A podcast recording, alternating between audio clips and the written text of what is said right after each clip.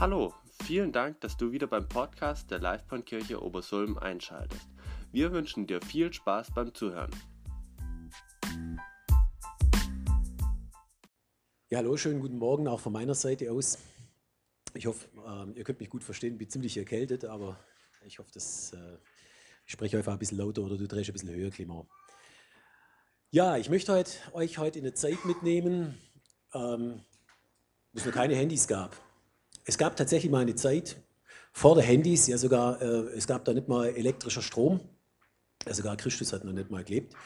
Ich möchte euch mitnehmen in eine Geschichte, die im Alten Testament steht, im 2. Chronik 20 zum König Josaphat. Und das ist eine Geschichte, die beschäftigt mich schon, ich habe gerade letztens in der Bibel nachgeschaut, seit, 20, seit 2012, also seit sechs Jahren und läuft mir immer wieder über den Weg.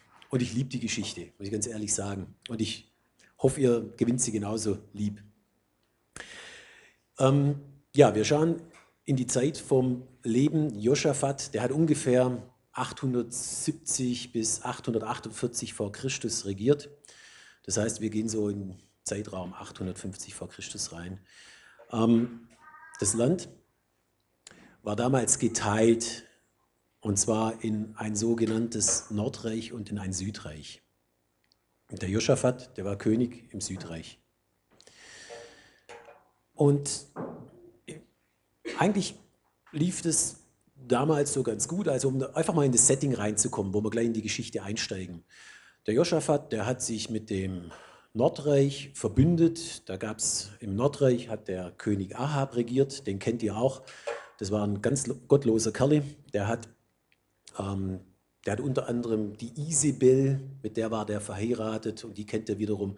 Da gab es damals diesen Feuerregen beim Elia, ne, wo der gegen diese ganzen Baalspriester angegangen ist. Das war also äh, der Mann von der Isabel, der im Nordreich regiert hat. Und Josaphat hat sich also mit dem verschwägert und hat mit dem Ahab auch schon seine ersten Erfahrungen gemacht, wo wir da jetzt reintreten. Der hat ihn schon mal ordentlich betrügt. Der Ahab lebt auch schon gar nicht mehr. Aber es ging auf jeden Fall, es ist viel passiert in dieser Zeit. Und das heißt hier aber so schön in 2. Chronik, 20, äh, 2. Chronik 17, der Herr war mit Josaphat. Er war mit Josaphat. Warum war er mit Josaphat? Weil er wandelte wie vormals sein Vater David und suchte nicht die Bale, das heißt kein Götzendienst betrieben hat. Ja, lasst uns da mal einsteigen in das Setting. Der, genau, er war dann, es, kurz bevor wir da jetzt einsteigen in diese Geschichte, hat ein Krieg stattgefunden. Ich habe gesagt, der König Josaphat hat sich mit dem Ahab verbündet und die sind zusammen ähm, gegen ein anderes Volk losgezogen. Der Ahab ist im Kampf umgekommen und es das heißt dann, und er ging heim in Frieden nach Jerusalem. Genau, und ähm, jetzt heißt es hier gleich, dass ein riesiger Angriff auf ihn zurollt. Ich möchte euch mal zeigen, wo das ungefähr zurollt. Oh, das kann man wirklich schlecht lesen.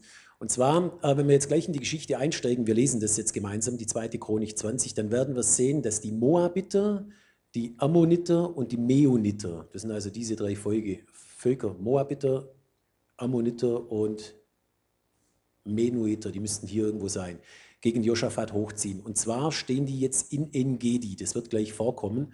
Und das seht ihr hier am Zeitstrahl, wie weit es von Jerusalem weg ist. Das ist also gerade mal 50 Kilometer weg. Und wir lesen gemeinsam.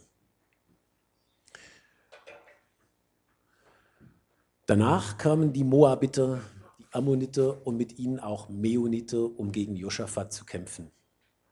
Und man kam und sagte zu Josaphat, es kommt gegen dich eine große Menge von jenseits des Salzmeers, von Edom. Und siehe, sie sind schon in Engedi. Josaphat aber fürchtete sich und richtete sein Angesicht darauf, den Herrn zu suchen. Und er ließ in ganz Juda ein Fasten ausrufen. Und Juda kam zusammen, den Herrn zu suchen. Auch aus allen Städten Judas kamen sie, den Herrn zu suchen. Also was war passiert? Ein riesiger Angriff rollt auf den Josaphat zu. Syrer aus dem Norden, Araber, Meoniter, die eigentlich mit ihm verbündet waren. Und sie waren gerade nur drei Völker. Und die waren gerade nur 45 Kilometer von Jerusalem entfernt. Wisst ihr, und ich freue mich, wenn ich dann sowas lies, da denke ich mir immer, ey, wenn sowas passiert, ich glaube, ich würde mir echt in die Hose machen. Ne? Und hier heißt dann, und das freut mich einfach, Joschafat aber fürchtete sich. Also der ist mir schon mal sympathisch. Und ähm, ich weiß nicht, wie es euch immer geht. Ich denke da immer an solche Typen. Also kennt ihr den? John McClane. Ey, ich habe letztens wieder Die Hard 4.0 angeschaut. Das ist, das ist für mich ein, das ist ein Anführer. Ne? Der hat keine Angst vor nichts und niemand.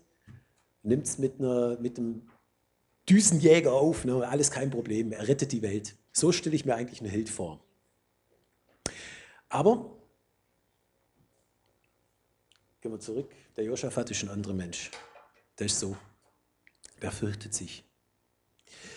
Und jetzt ist die Frage, ähm, wie seht ihr das? Dürfen wir uns fürchten oder müssen wir heroisch sein? Ich stelle es mal als rhetorische Frage hier an. Ähm, ja, wir dürfen uns fürchten, weil sogar Jesus hat sich gefürchtet. Er hat im Garten Gethsemane, hat er auf seinem Angesicht gelegen und hat zum Vater geschrien. Und wenn Jesus sich gefürchtet hat, warum sollten wir Christen uns nicht fürchten dürfen? Wir fürchten uns vor vielen Dingen. Wir fürchten uns vor dem Zorn Gottes. Wir fürchten uns vor unserem eigenen Herzen, was uns so leicht betrügt und, und, und. Also ein Christ darf sich fürchten. Aber eins ganz wichtig, er darf die Furcht nicht über sich herrschen lassen. Warum? Weil wir den Herrn als Heiland haben und der ist größer als alles andere. Ja, und was hat er gemacht? Er hat sein Angesicht darauf gerichtet, den Herrn zu suchen. Und zwar, das muss man sich mal vorstellen. Also, da kommt, da kommen drei Armeen auf uns zu. Drei Armeen. Da gibt es wirklich viel zu tun. Die sind 45 Kilometer entfernt, das heißt, wenn die ordentlich marschieren, ein Tagesmarsch und dann geht's los. Ist klar, was es da zu tun gibt. Da muss ich mir überlegen, wie tue ich meine Kampfverbände einteilen, wie, mit wem verbünde ich mich vielleicht noch, gibt es noch irgendwelche Leute, die ich hinzuziehen kann. Und eigentlich gibt es unheimlich viel zu tun. Ne? Ich muss Waffen mobilisieren, muss alle verfügbaren Männer zusammentrommeln, ich muss meine ja, Waffen rausziehen, mich rüsten. Es gab also mit Sicherheit sehr, sehr viel zu tun zu dem Zeitpunkt. Und was macht er? er sucht den Herrn. Erstmal sucht er das Angesicht des Herrn.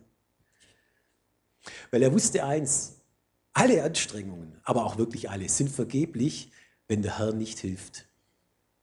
Der Herr war nicht eine zusätzliche Hilfe, sondern dem war das ganz klar, das ist meine einzige Hilfe.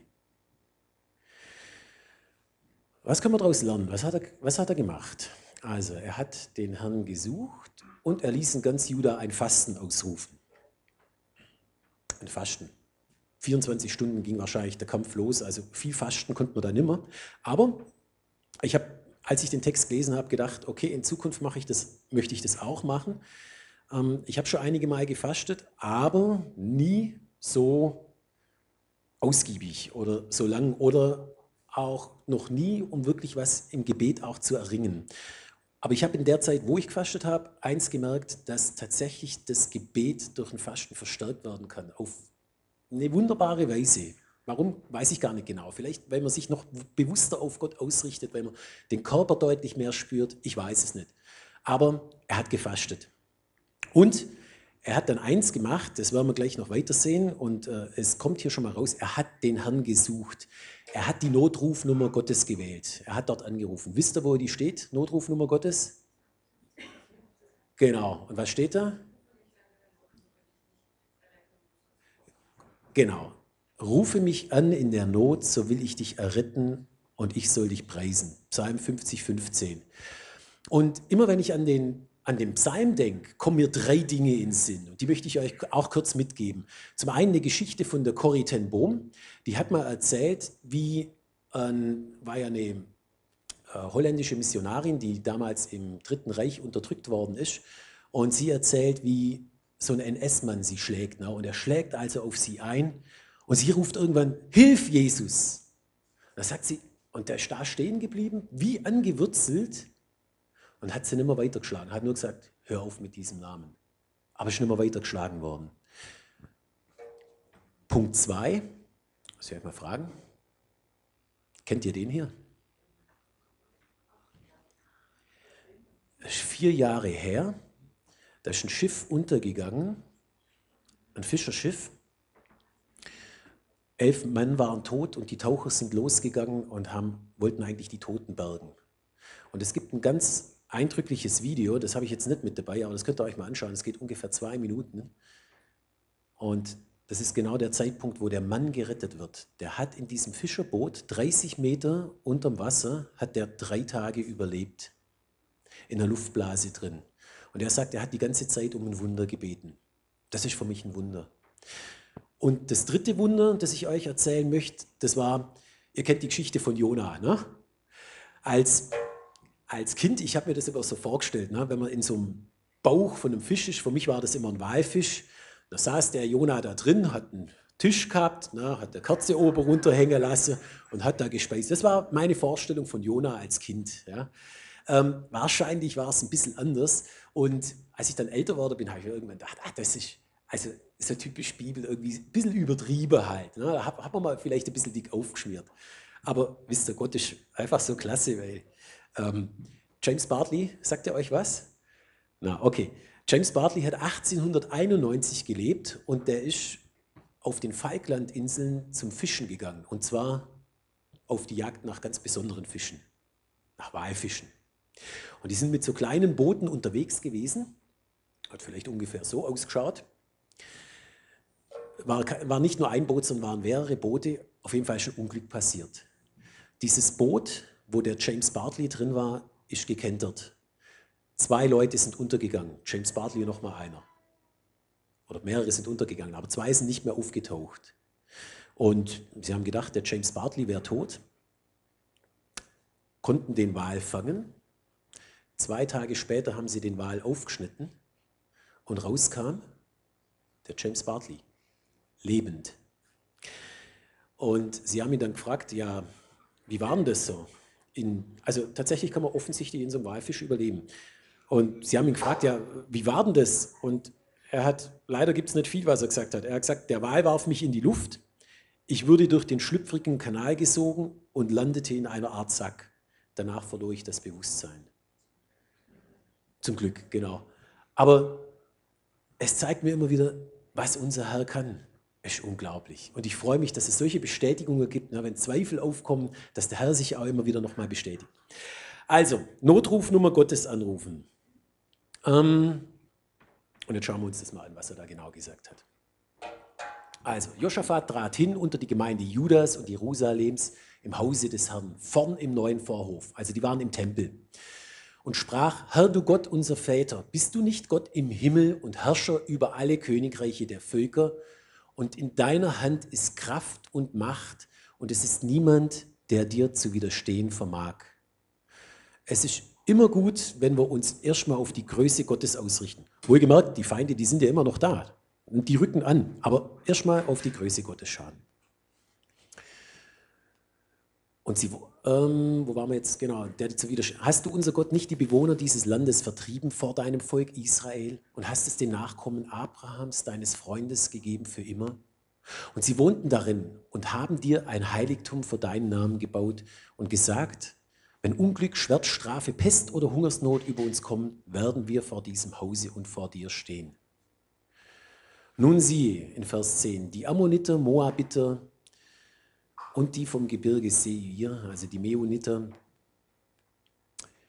die stehen jetzt, siehe, die, äh, Vers 11, siehe, sie lassen uns entgelten und kommen, uns auszutreiben aus deinem Erbe, das du uns gegeben hast, also aus dem Land, das Gott ihnen gegeben hat. Unser Gott, willst du sie nicht richten? Denn in uns ist keine Kraft gegen dieses große Heer, das gegen uns kommt. Wir wissen nicht, was wir tun sollen, sondern unsere Augen sehen nach dir. Was können wir daraus lernen oder was tut der Josaphat? Er erinnert sich erstmal an die Größe Gottes. Dann erinnert er Gott an seinen Willen, nämlich dass er ihnen ja das Land schenken wollte. Und erst dann hat er sein Problem geschildert.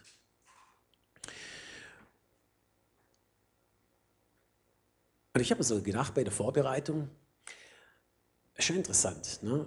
Ähm, das hat alles irgendwo was mit Vertrauen zu tun. Und wie komme ich in ein Vertrauensverhältnis zu Gott rein? Eigentlich doch, indem ich mir anschaue, was hat er schon alles getan. Was hat er getan in der Bibel? Was hat er in meinem Leben getan? Und kann ich ihm, und erst dann schaue ich drauf, kann ich ihm wirklich vertrauen, dass er meine Probleme in der Arbeit, dass er die hinbekommt? Oder kannst du darauf vertrauen, dass er vielleicht deine Ehe wieder in den Griff bekommt? Oder vertraust du darauf, dass er wirklich dich gesund machen kann? Glauben wir, dass er das kann? Damit sage ich nicht, dass er es immer tut, aber glauben wir ihm, dass er das kann? Yes, he can. Can he? Yes, he can. Und was macht der Josaphat? Sein Herz wird dann groß und fröhlich. Und das ist das Wunderbare daran. Wenn wir die Größe Gottes uns anschauen, dann werden wir auch fröhlich dabei. Und ganz besonders mag ich hier wieder die letzte Sätze. Na, unser Gott willst du hier, denn uns ist keine Kraft gegen dies große Heer, das gegen uns kommt. Wir wissen nicht, was wir tun sollen, sondern unsere Augen sehen nach dir. Vom Herrn dürfen wir einfach auch eine Bankrotterklärung abgeben. Wir dürfen sagen, ey, ich kann nicht. Weil er sagt sowieso, der Herr selber sagt uns im Johannes 15,5, ohne mich könnt ihr alles äh, nichts tun. Ohne mich könnt ihr nichts tun. Nichts ist nicht viel, das ist wenig. Nichts tun. Ohne mich könnt ihr nichts tun. Da dürfen wir werden wie die Kinder. Ne? Und ich habe da irgendwie an dich gedacht, Hernan, und an der Maximus, wenn ich euch so sehe, ne? wie, wie du da ihn an der Hand hast und so. Die Kinder, die wissen, wenn sie eine, gewisses Größe noch nicht, eine gewisse Größe noch nicht eingenommen haben, wissen sie ganz genau, dass sie nicht die Weisheit haben, die Erwachsene tun. Ne? Sie können dieses Business, was die Erwachsenen machen, nicht tun. Ähm, und sie beanspruchen das auch gar nicht.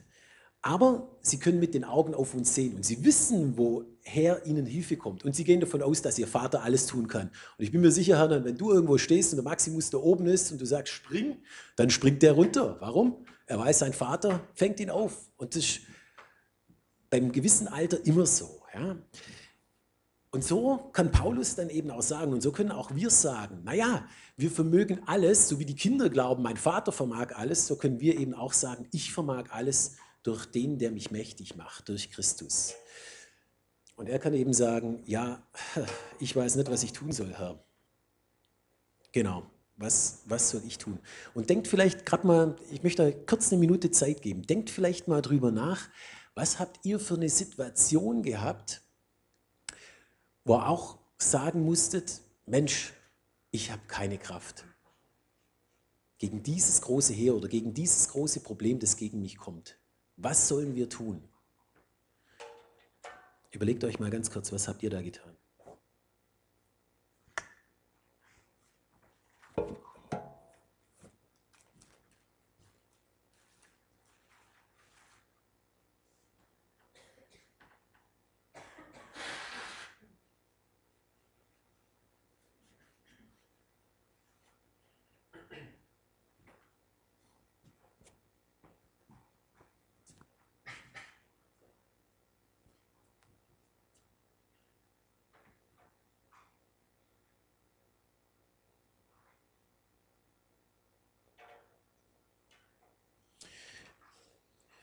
In der Vorbereitung habe ich mal kurz darüber nachgedacht, was es bei mir eigentlich für Situationen gab.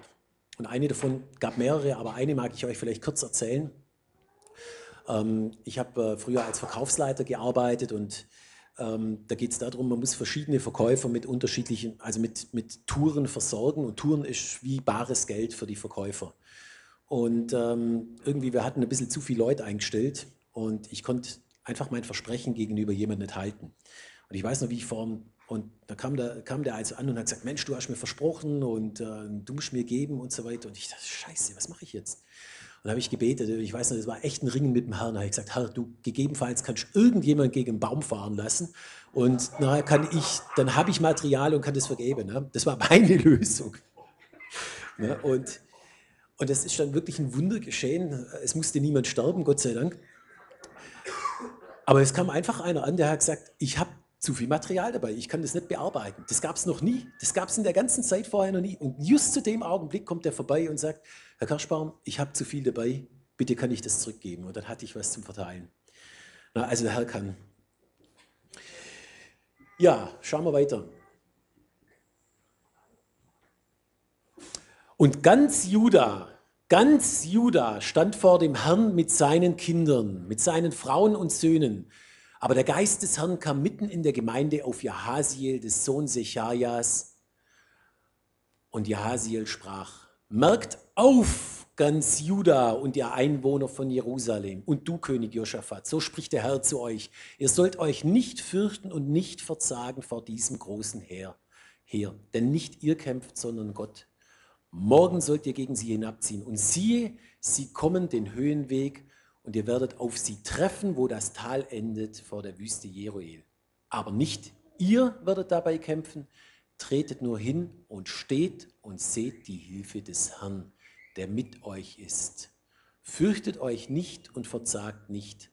Morgen zieht ihnen entgegen, der Herr ist mit euch.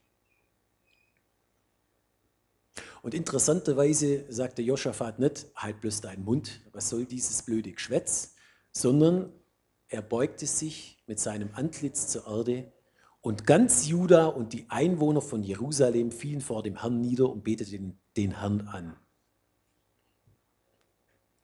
Und die Leviten schickten sich an, den Gott Israels zu loben mit lauter Stimme gen Himmel.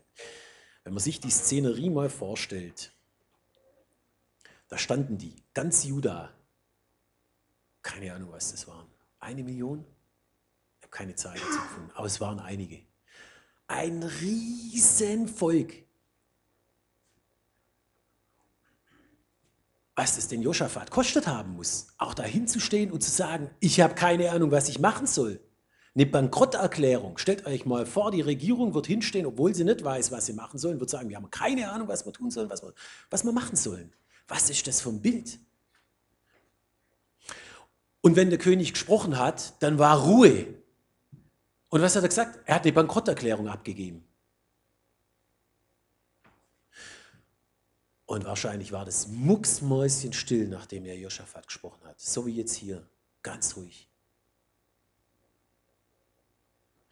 Wahrscheinlich haben die gebetet.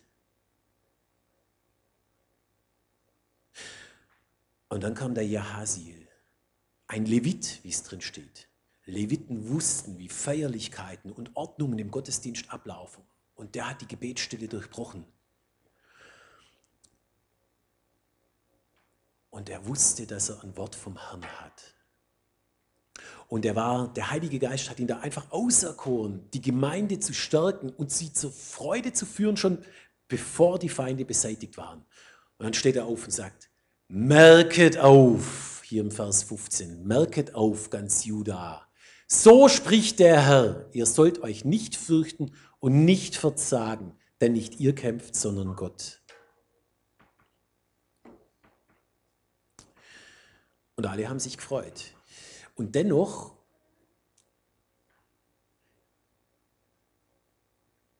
war da keine Schwärmerei mit dabei, sondern es gab auch eine ganz nüchterne Anweisung. Ne? Wenn man sich das so anschaut, ähm, er sagt, ja, nicht ihr kämpft, sondern Gott, aber dann gibt es eine klare Anweisung von Gott. Und das ist auch wichtig, dass wir einfach nicht dann abheben und sagen, ey, Gott macht schon alles und cool und was weiß ich und happy clappy und jetzt können wir loslegen, sondern morgen sollt ihr gegen sie hinabziehen. Sie kommen, er sagt ganz genau, wo sie herkommen, und wir werden auf sie treffen. Also wir werden das Heer wird nicht schon vorher vernichtet sein, sondern wir treffen auf es.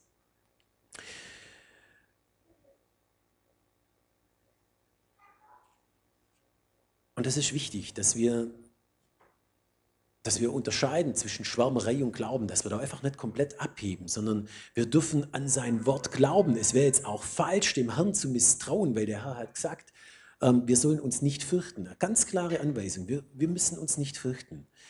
Aber aber wir dürfen jetzt, wir, wir sollen jetzt nicht abheben, aber wir dürfen darauf vertrauen, dass der Herr weiß, was kommt und dass er uns in den Kampf führt. Und wir dürfen mit, seiner, mit seinen Versprechungen rechnen.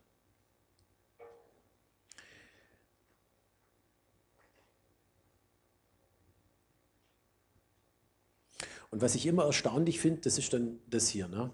Und sie schickten sich an, den Herrn, den Gott Israels zu loben, mit lauter Stimme gen Himmel. Ich finde das immer knaller. Es hat sich noch, nichts hat sich verändert. Nichts, aber auch gar nichts. Die Situation ist noch die gleiche. Die Völker ziehen immer noch her. Nur einer hat gesprochen, ich habe ein Wort vom Herrn. Das kann uns doch ermutigen. Ich weiß kennt ihr das auch? Mit Sicherheit habt ihr das schon mal erlebt. Na, wenn der Herr in eine Situation reinspricht, dann muss sich die Situation nicht verändert haben, aber ihr wisst plötzlich, es ist alles anders. Er ist mit dabei. Er hat zu mir gesprochen. Ich weiß, was ich tun soll.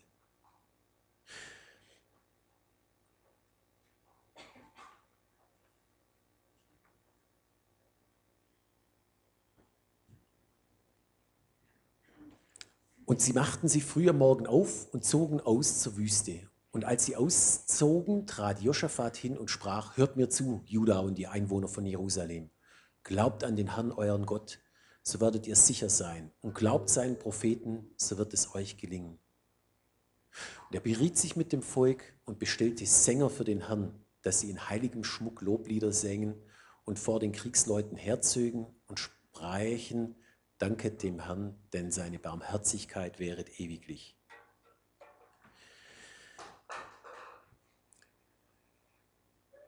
Spätestens jetzt wird sich zeigen, wenn wir, ob das, ob das Volk das wirklich glaubt hat oder nicht.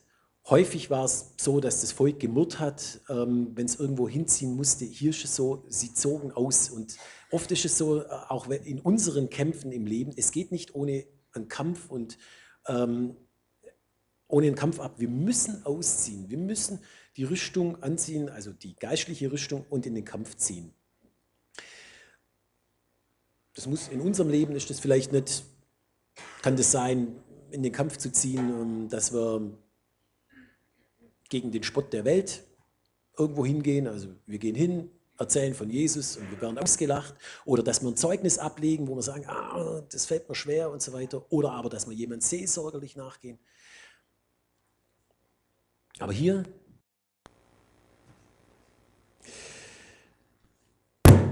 offensichtlich hat Josaphat das Lob Gottes für die beste Waffe gehalten. Und ich denke mir da immer, hey, wo bist du? Genau, und David. Ne?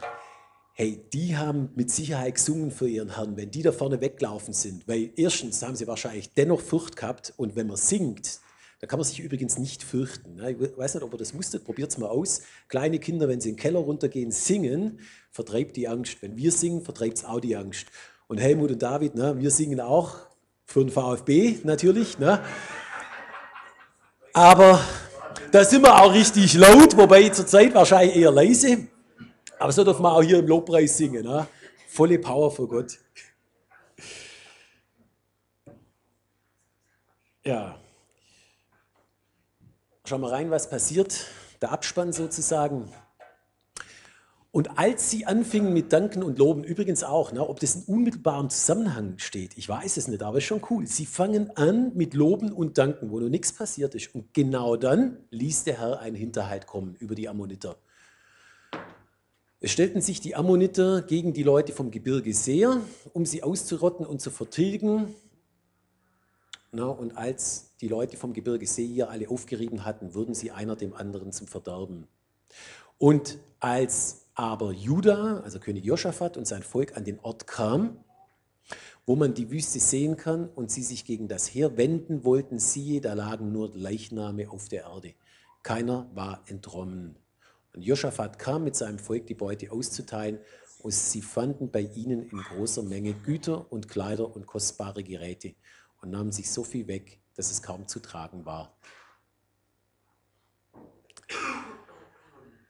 So kehrte jedermann von Juda und Jerusalem wieder um, also jedermann von Juda und Jerusalem wieder um und Josaphat an der Spitze, dass sie nach Jerusalem zögen mit Freuden, denn der Herr hatte ihnen Freude gegeben an ihren Feinden.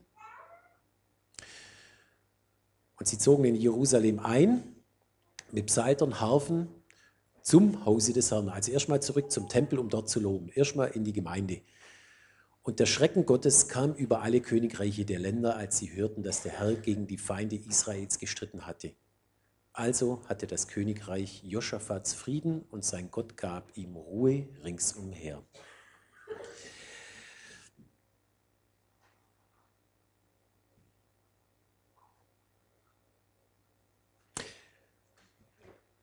ich habe mir gedacht, so ein Leichenfeld sich anzuschauen, wo da tausende von Leichen liegen, ich glaube, das ist ein schrecklicher Anblick.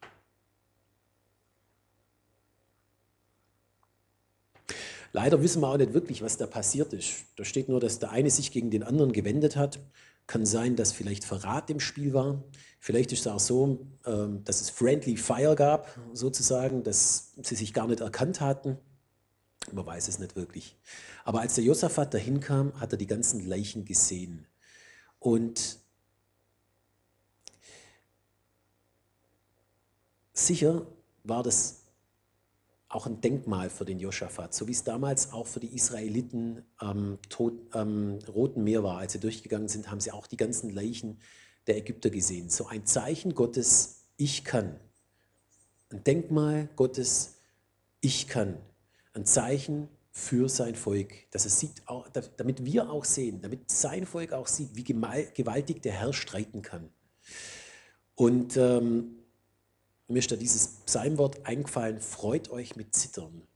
Ne, ich glaube wirklich, vermute ich, der Josaphat, der hat gezittert vor der Größe Gottes. Sie haben ihn natürlich gelobt, weil das war ihre Bedrohung, aber gleichzeitig kriegt man auch Angst vor dieser, vor dieser Macht, vor dieser Allmacht Gottes und auch vor diesem, wie er durchgreifen kann.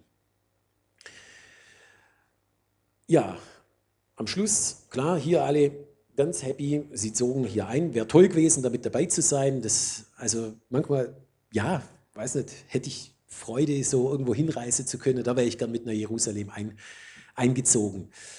Ähm, Im Normalfall ist es jetzt hier bei Filmen aus. Ja, ich glaube, ich habe schon relativ lang gesprochen, aber vielleicht noch ein Punkt. Im Normalfall ist es jetzt hier bei Filmen immer so aus, wo es hier eben heißt, naja, das Königreich Josaphats hatte Frieden und sein Gott gab ihm Ruhe ringsumher. Hollywood-Film, du hast vorher gesagt, Benjamin, Abspann, ne, der Feind ist besiegt, John McClane, Die Hard 4.0, alle sind besiegt, aber wie geht es weiter? Wäre doch interessant zu wissen, wie geht es jetzt weiter? Hat seine Tochter tatsächlich diesen Programmierer geheiratet? Hat John McLean, findet er zurück zu seiner Frau? Was macht er, wenn er 60 ist, wenn er 70 ist? Wie sieht es aus? Wie geht sein Leben weiter? Würde mich doch interessieren. Und ich freue mich dran, dass es hier noch nicht ganz zu Ende ist, sondern dass, dass die Bibel uns noch einen weiteren Einblick gibt in Josaphats Leben. Und einen Einblick, den ich sehr wichtig finde, weil wenn man so einen gewaltigen Sieg errungen hat, dann sehen wir immer wieder, dass die großen Männer Gottes, dass sie in Versuchung geraten, dass sie fallen oder dass sie plötzlich blöde Dinge machen, die gar nicht so mit reinpassen. Und ein bisschen so ist es auch beim Josaphat. Und zwar heißt hier, sorry, ist jetzt ein kleiner Sprung dazwischen. Josaphat, der König von Juda, hat sich mit Ahasia, dem König von Israel, der gottlos war, verbündet. Und er hat sich verbündet in seinem Tun. Er kam mit ihm überein, Schiffe zu bauen, um nach Tarsis zu fahren. Und sie bauten die Schiffe in Ession Geber. Und jetzt kommt wieder ein Prophet, aber Eliezer, der Sohn Dodavas, weissagte gegen Josaphat und sprach, weil du dich mit Ahasia verbündet hast, zerbricht der Herr deine Werke. Und die Schiffe zerschellten und konnten nicht nach Tarsis fahren. Ich kann das, ich fand das der Hammer, als ich das gelesen habe, weil na, man hat hier immer so diesen Sieg vor Augen und der Josaphat und wie er vertraut hat und alles wunderbar. Und dann aber schleichend kommt diese alte Sünde wieder zurück.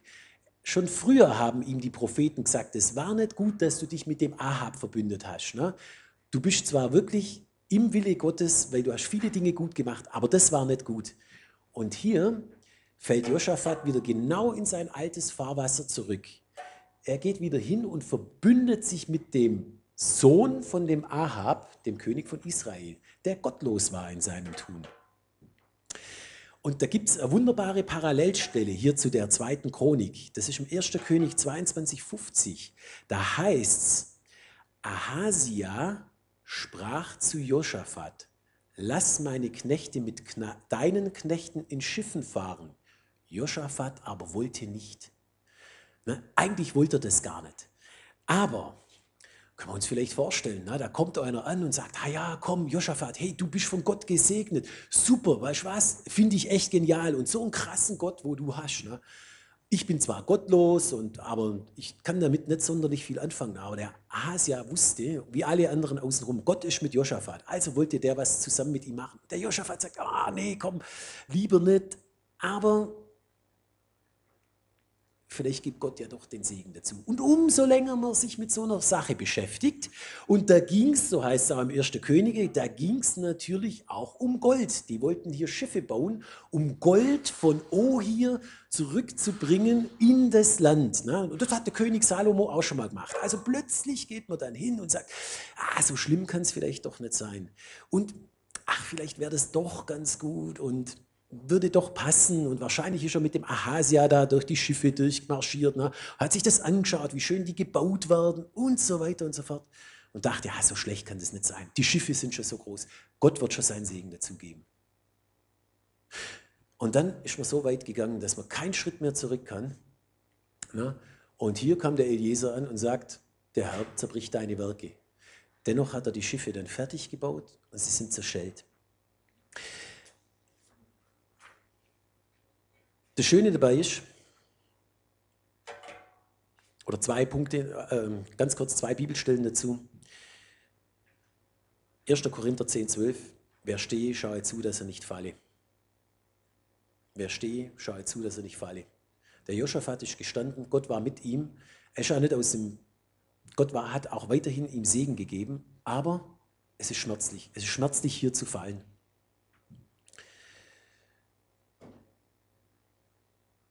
Aber dennoch,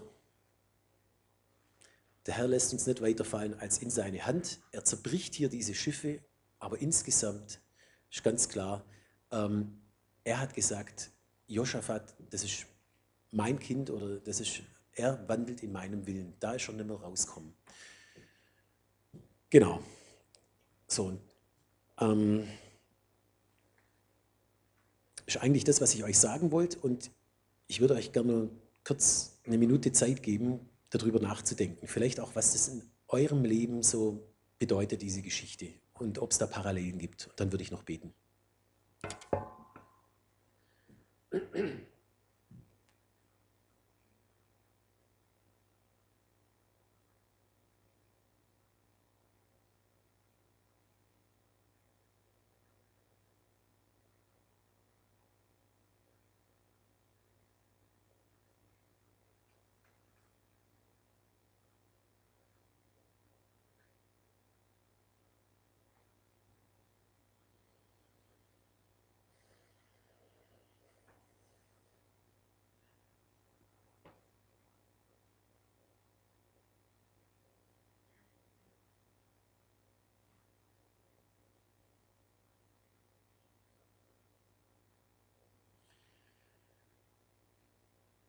Herr, ich bin so undankbar froh, unfassbar froh, so unfassbar froh, dass du uns solche Geschichten gibst, dass du uns solche Zeugen gibst.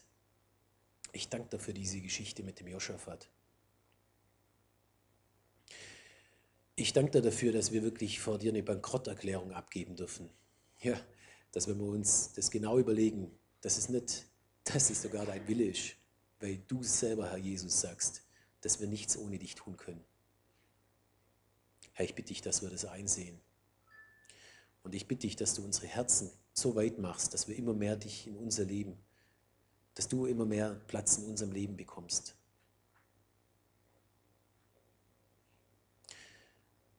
Und ich danke dir, dass wir keine Angst haben müssen, weil du hast die ganzen Situationen im Griff und wir sind deine Kinder und du möchtest für deine Kinder nur das Beste.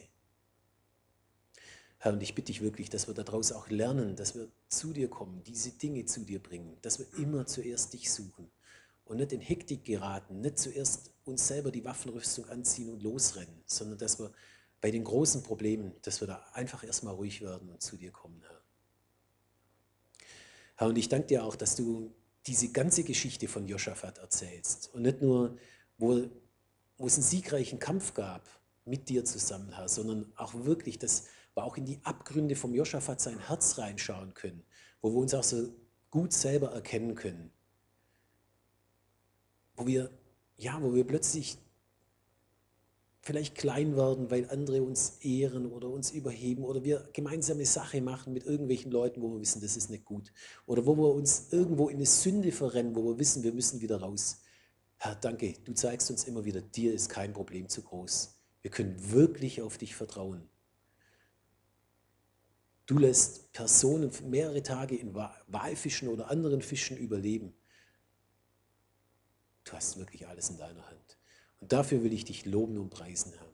Danke dafür, dass du wirklich so groß und allmächtig bist, dass du überall reingreifen kannst, dass du in allen Situationen helfen kannst und vor allem, Herr, dass du dich auch nicht von uns abwendest, sondern wir dürfen uns jederzeit wieder dir zuwenden, Herr.